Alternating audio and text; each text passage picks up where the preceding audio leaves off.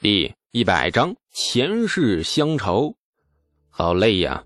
李素想了想，想得瞌睡了。当官果然是很耗脑子，这还只是跟官场中人说了几句话，就累得不行了。以后若真是踏上了官场，那很有可能会长睡不醒啊！许敬宗走后，李素果然是睡了一个午觉，醒来后神清气爽，而且心情也很不错。泾阳许家的麻烦解决了。多交了一个坏朋友，而且似乎很久没有见到过东阳了。起床后，在家里搜罗了一圈，从厨房里找到了昨天提前用盐和高度酒腌好的一大块生羊肉。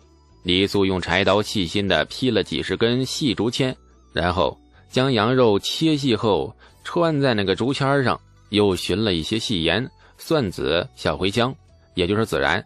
长安东市的胡商摊子上大把大把的卖，所有的调料和羊肉串呀包在一起。李素匆匆的往河滩边跑去，东阳果然坐在河滩边。自从认识李素以后，这个习惯几乎是风雨无阻。如果河滩边有一个打卡机的话，那东阳已经拿了小半年的全勤奖了。反倒是李素最近常常瞎忙，来的断断续续，东阳从来也不责问。李素来了，大家便坐在一起说说笑笑，顺便发一阵呆。一下午就过去了。李素若没来，那东阳便独自坐一下午，待到夕阳西沉时再回府。她真的是一个很安静的女子，像幽莲一般，从来不适宜长在那喧闹的俗世中。东阳见李素今日来的兴冲冲，稍稍惊讶了一下，杏眼笑成了弯月。手里抱着什么？东阳好奇的看着李素的手，别问那么多，来帮忙搬石块，垒个小台子出来，再寻一些能烧的干柴。李素喘着粗气，东阳瞪了他一眼，哼，你倒指使起大唐公主来了，自己为何不去？哎，你想吃新东西吗？啊，想吃就得赶紧干活。李素回答的很硬气，东阳恨恨地瞪着他，努力克制了半晌好奇心。终于宣告失败，气哼哼的搬石头块去了。李素也垂头忙活，在他的指使下，东阳垒好了一个小石台，推开好心上前帮忙的侍卫，亲自动手捡了一些干柴，就堆在了石台边。青烟升腾，火势渐旺。李素抓了一把羊肉串放在了火上慢慢烤，不时细心的用那三根手指捻了一小撮盐。和那小茴香慢慢的撒在羊肉上，很快，一股那掺杂着孜然味的肉香在那空气中就飘荡了。饶是东阳见惯了锦衣玉食，此时也不停的抽动鼻子，清灵的眼里难得一见的露出了几分馋色。想想啊，又觉得太适宜了，装作不屑的扭过头去，只是玲珑的琼鼻仍不自觉的微微抽动。哎，好了，快趁热吃。凉了，有一股膻味那就不好吃了。李苏赶紧递过几串刚烤好的羊肉串，东阳犹豫了一下，似乎在矜持和食欲之间挣扎不已。终于还是食欲战胜了矜持，接过肉串便张嘴咬了一口。没呀，这一口咬下，秀气娇小的嘴角流下油来，顺着红艳的唇角流到下巴。东阳这辈子都没有这么失态过。顿时有些无措，睁大了眼睛，焦急地看着李素。李素犹豫片刻，终于还是不情不愿地站起身，努力克制着洁癖，用自己的衣袖将他的嘴擦干净。哎呀，真脏！明儿赔我件衣服啊！算了，直接赔钱十贯。李素露出了很嫌弃的模样。东阳气得杏眼一瞪，俏脸一红，想骂几句，奈何嘴里塞满了肉。也听不懂你在说什么，我猜一定是答应的意思。嗯，就这么说定了。哎，好吃吗？东阳气鼓鼓的瞪着眼，然后气鼓鼓的点头。今儿个呀，心情好，羊肉我就不收你钱了，免费请的。哎呀，若是有两杯冰啤，不对，一坛冰镇的美酒，哎呀，美得很，美得很呐！东阳终于咽下了嘴里的肉。见李素今日心情好，他也是莫名的高兴起来，站起身，扬手招过了远处观望的一名侍卫：“快去，去府里取父皇赐的葡萄酿，还有冰块。侍卫领命，匆忙跑远。李素有些惊讶：“啊，这大热天的还有冰块吗？你们家有冰箱啊？”“什么是冰箱啊？”这东阳横了他一眼：“大户人家都挖有冰窖的，每年冬天将干净的冰雪储存起来，这天就能用了。父皇批阅朝务的甘露殿，每年夏天都在殿内四处摆放着冰块。”那是用扇子一扇，风儿凉飕飕的。如今你也是县子了，趁着冬天没到，也要赶紧挖一个冰窖，明年夏天就用得着了。不，我懒得挖，我就用你的，呃，把你公主府的冰全用光，用光我还不给钱。嘿嘿，就用你的，就用你的。这句话令东阳忽然红了脸，羞怯的垂下头去，手指慌乱的使劲拧着衣角。你。你每年都要用我府上的兵吗？东阳声若闻讷的问。嗯，每年都用。呃，今年冬天时，你叫府里人多存一些吧。东阳笑了，是灿如夏花。好，我回去叫他们挖一个更大的冰窖。侍卫腿脚很利索，没过多久便取来了一只两三斤左右的银壶，两只镂空雕花的银杯，还有一个铁皮盒子。盒子里装满了细碎的晶莹的冰块，将银壶放入了冰块中，等了一阵后倒入银杯。李素仰头一口喝进，酸酸甜甜的液体顺着喉咙滑入了腹部，凉丝丝的，全身舒坦。哎呀，终于找到了烧烤摊上吃烤串喝冰啤的感觉了。李素悠然长叹，眼中一丝怀念的雾气缓缓的升腾。东阳静静地看着他，眼中第一次露出了迷惑不解的光芒。他不清楚为何此刻的他眼中竟然如此的萧瑟和思念交织的目光。想不想知道我上次用泥捏的乐器吹起来是什么声音呢？李素忽然问。东阳只能无声点头。李素从怀里掏出了烧制好的一只奇形怪状的物，哎，这凑近嘴边开始吹奏。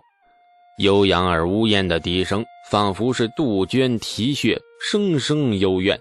连静静流淌的河水之上，仿佛也笼罩了一层浓浓的哀愁。东阳先是皱着眉，接着眉头舒展开，眼中却浮上了几许忧伤。随着曲调的抑扬，那忧伤愈发的浓郁。良久，一曲终毕。李素和东阳终陷入了久久的沉寂之中。最后，李素打破了沉寂，扬了扬手上的乐器，强颜笑：“他叫陶笛，刚才吹的曲子叫做《故乡的原风景》，很怪的名字。”东阳看着他，静如岁月。那李素笑容敛去，垂下头，缓缓地说：“我想家了。”你的家。不是在这里吗？我想念的家，在前世。东阳不明白李素想念的家为何在前世，他只觉得刚才那首曲调有一种深深的哀愁，仿佛一阵绵绵的冻雨直接淋进了他的骨髓里，令他忧伤到站立。他一定有着不为人知的故事，那个故事有喜有悲，有笑有泪。他的诗，他的国策，他造出的震天雷，或许。都在他的故事里。东阳很想听这个故事，但是良好的教养告诉他，他不想说，他就不能问。以后别吹这个了，吹的人心里慌慌的，不好听。李素被他从那乡愁中惊醒，笑了笑，无所谓的点头。东阳把玩着手里的陶笛，嘴里哼哼有声，似乎是在默记李素刚刚吹奏的曲调。过了一会儿，这抿着嘴，悄悄的笑了笑。李素，这里便是你的故乡。李素正然，随即举杯饮尽冰凉的葡萄酿，漫天银瓯。试问岭南应不好，却道此心安处是吾乡。生见凝噎，似向前世告别。唐朝的宦官很辛苦，特别是唐朝初年的宦官。不跑腿时呢，只是一个侍候贵人的角色；跑腿时也只是一个传话的。长安城内还好说，恨的就是李素这种人。住在离长安城六十多里，骑马跑断腿也不见得新封这个混账爵爷掏出点小费慰劳一下。宫里来了旨意，陛下宣召李素进宫奏对。李素只好穿上那件略显娘炮的浅绯色的那官服啊，这腰间挂了一个银鱼带，骑上马儿，跟着宦官进了长安城太极宫。李素仍在徽正门内的安仁殿召见他。今日的李世民只穿了一身黄色便袍，跟东阳说的一样。大殿四周果然摆放着许多的冰块，宦官内侍卖力的扇着那大团那个扇子。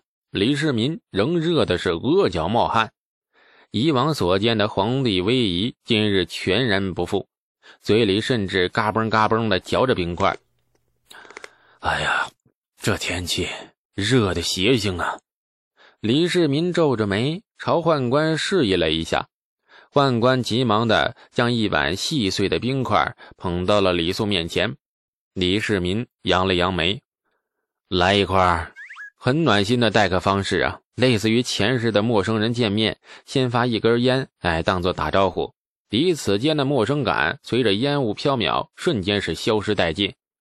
李素当然也不客气了，他也很怕热。更何况最近不知道为何脸上又冒出了一颗青春小红豆，估摸着是天气热上火，烦得彻夜难眠，总觉得没有脸见人了，照镜子也没有心情了。消火的冰块实在是不能拒绝，迅速碾了一块扔进嘴里，然后君臣二人相对无言，同时嘎嘣嘎嘣嘎嘣。哎呀！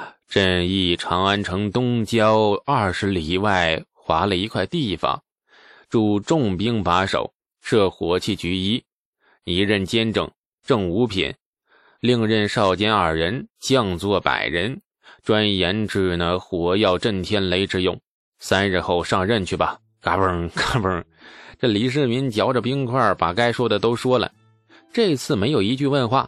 简单的说，这不是奏对，而是宣李素进宫听圣旨。李素无辜的望着他，同时也无辜的嚼着冰块，嘎嘣嘎嘣。这李世民盯着他，嗯，你有话要说呀？有，奏来。李素三两下嚼完了冰块，咳了两声，萌萌的看着李世民，哎，陛下，臣只是个孩子呀。再作，朕让你横着走出宫！李世民怒哼。下集更精彩，感谢您的收听。去运用商店下载 Patreon 运用城市，在首页搜索海量有声书，或点击下方链接听更多小说等内容。